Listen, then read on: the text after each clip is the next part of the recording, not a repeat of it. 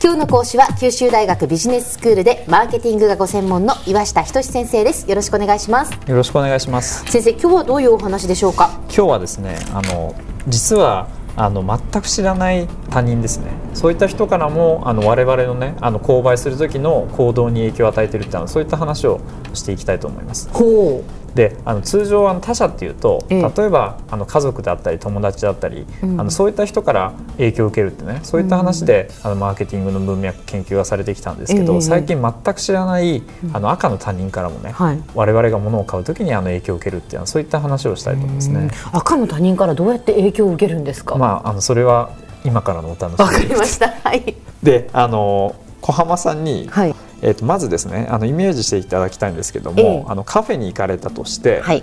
えー、と奥の方にですねあのお客さんがこれたくさん座っているわけです。はい。で席があるんですけども、ええ。要するに奥がすま席が埋まっている状況ですね、でエントランスに近い方は、うん。あのまだ人がいない、ええこういったあのカフェの状況を思い浮かべてほしいんですね。はい。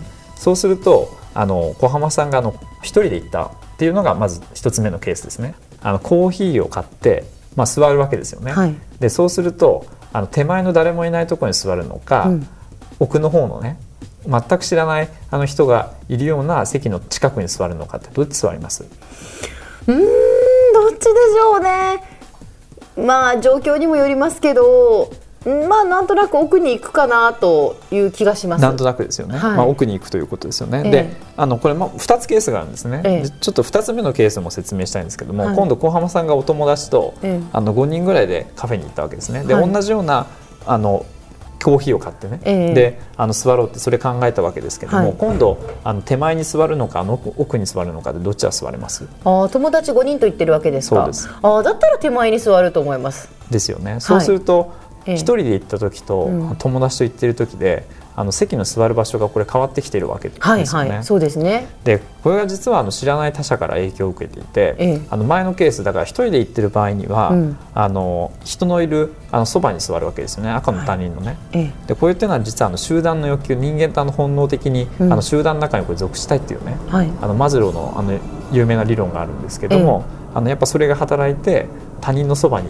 寄りたくなっちゃうわけですね。知らない人であってもやっぱり人がいるところになんかそばにい行きたいっていう。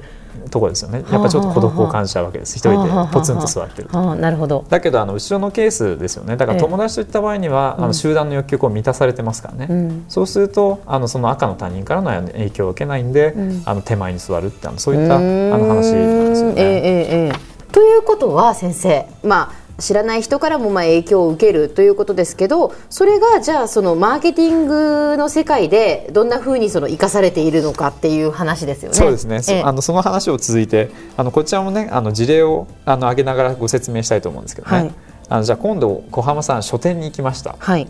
まあ、これも2つケースがあるんですけど、あの1つ目の書店はあの一寸の乱れもなく整然と本が誰も触れてないようなねうん。ただカチッと非常に綺麗にあの本棚にあの本が積まれている、そういったあの状況ですね。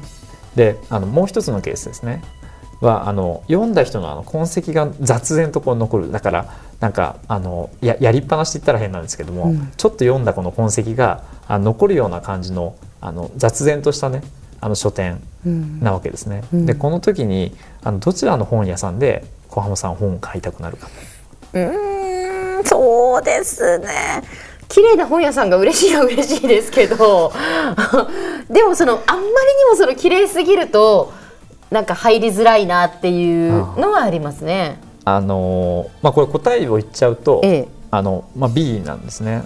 研究者がこれ実験をしてるんということですけど、ね。は雑然とした感じの本屋さんで本を買いたくなるってことですか？ねあの多くなったとあのええ購買の意思決定で、あの購買したあの確率が上がったわけなんですよね。だから綺麗な本屋さんの方が購買に至らなかったっていう。そういった話ですね。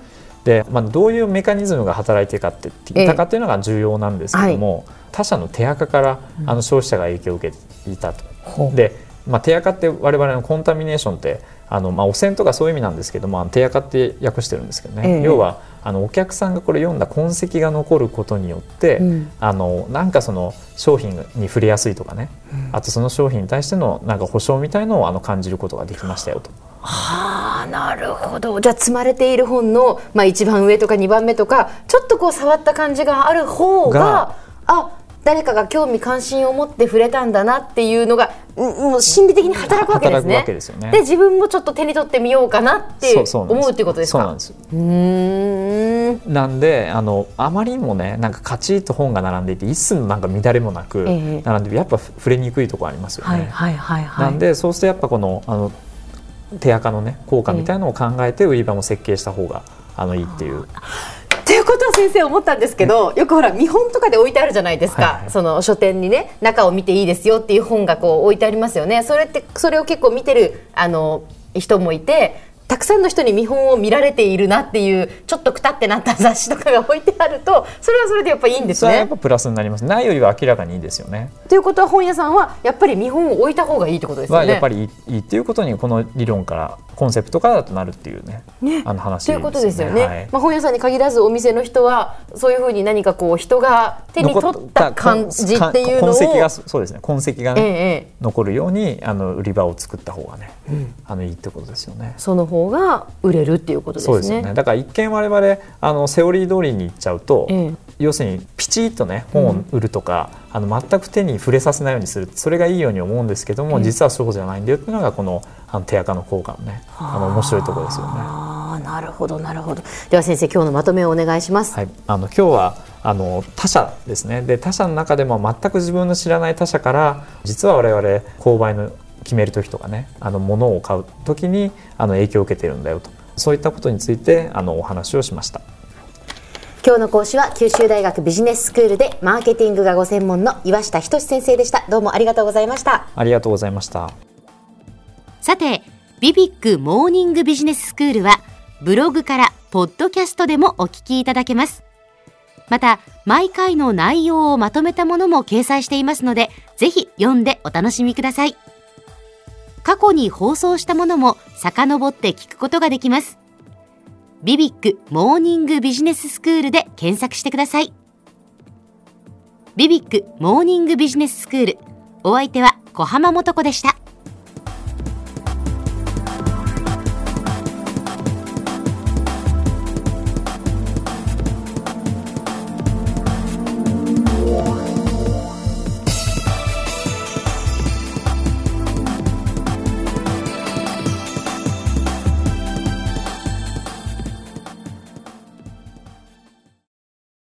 ゾクゾクグイグイメラメラつながる。